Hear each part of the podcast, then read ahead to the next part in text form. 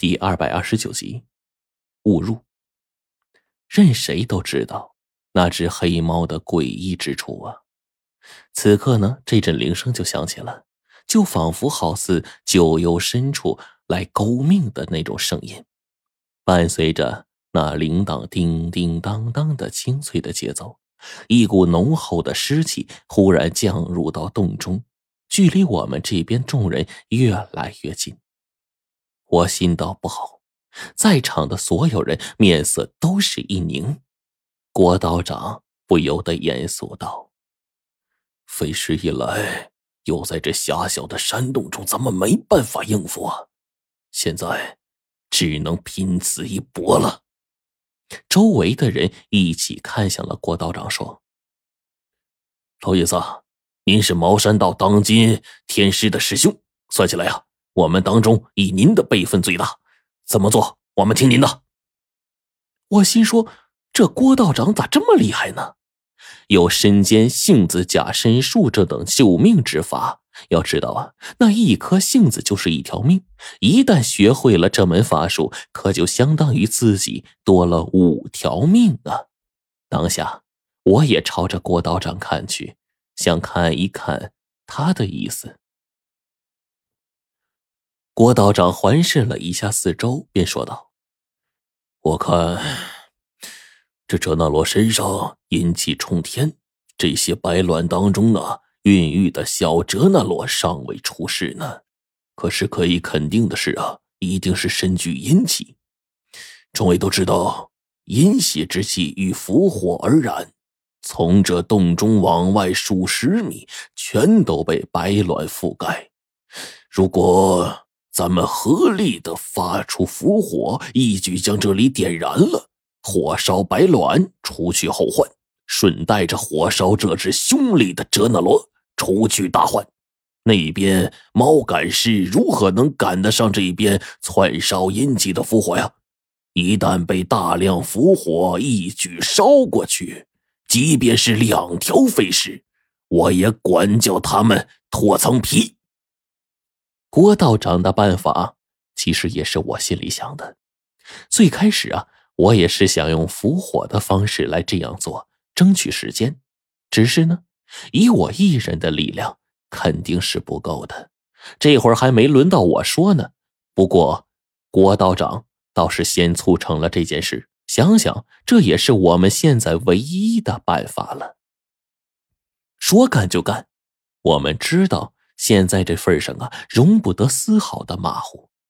我新学会的离火击煞符上，那紫符火可是比之前的黄符火要厉害很多倍呀。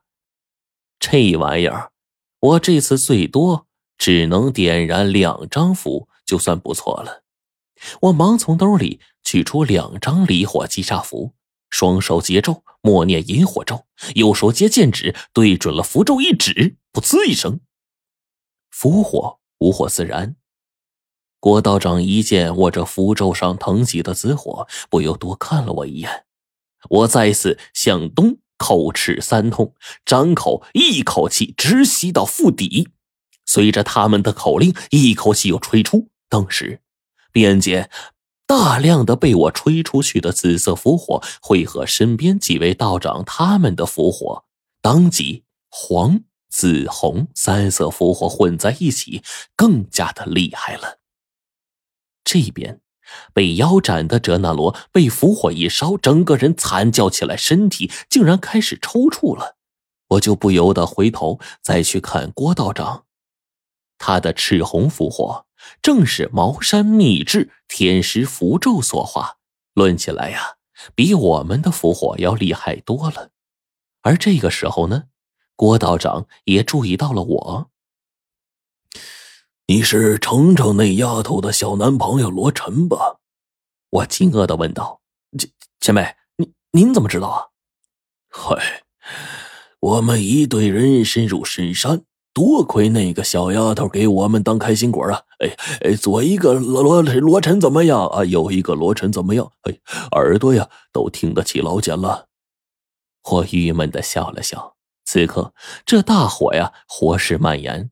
那只被拦腰斩断的哲那罗，在浮火中被烧得惨叫连连，上蹿下跳的。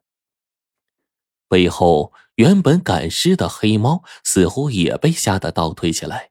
可是这火势一瞬间就燃烧了起来，连绵成片，烧的那些白卵上阴气乱冒，更加起到助燃的作用。远处开始传来飞尸的咆哮声了。我们趁此时机，赶紧去找进入深处的人。这点符火想要烧死飞尸，犹如痴人说梦啊！咱们只有找齐了七个人，全用法力组成七星伏魔大阵，或许有办法跟着飞尸周旋一下。郭道长说完，跟旁边的齐老先生带路。就往更深处的地方走去，再往前走，已经看不见白卵了。但是我们身后这通道火势蔓延，绵延成了一片。也主要是啊，在这里我们占据了地利人和，齐聚的符火才能发挥出这么大的作用。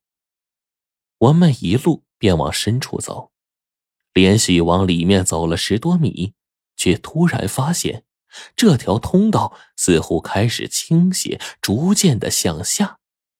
果不其然，顺着通道往前，我们呢就跟下山坡一样，直往下走下去近二十米，便到了一个地方。远远看去，这里竟然能够听到水流的声音。白飞宇的手电筒往那边一照，但见我们脚下。是一座吊索大桥，上面的铁板已经锈迹斑斑，有些年头了。只见桥下水流缓缓流下，不知去往何处。再看对面，桥的另一边似乎又是上坡的道路。这个地势啊，现在很清楚了。从我们来到这个地方，对面就是一个 V 字形的类似山谷一样的地带。我们现在。就在这 V 字地势的谷底，中间有一座吊索大桥连通着往前，下面是水流。看这样的地势啊，我心里想都不用想，便确定下来，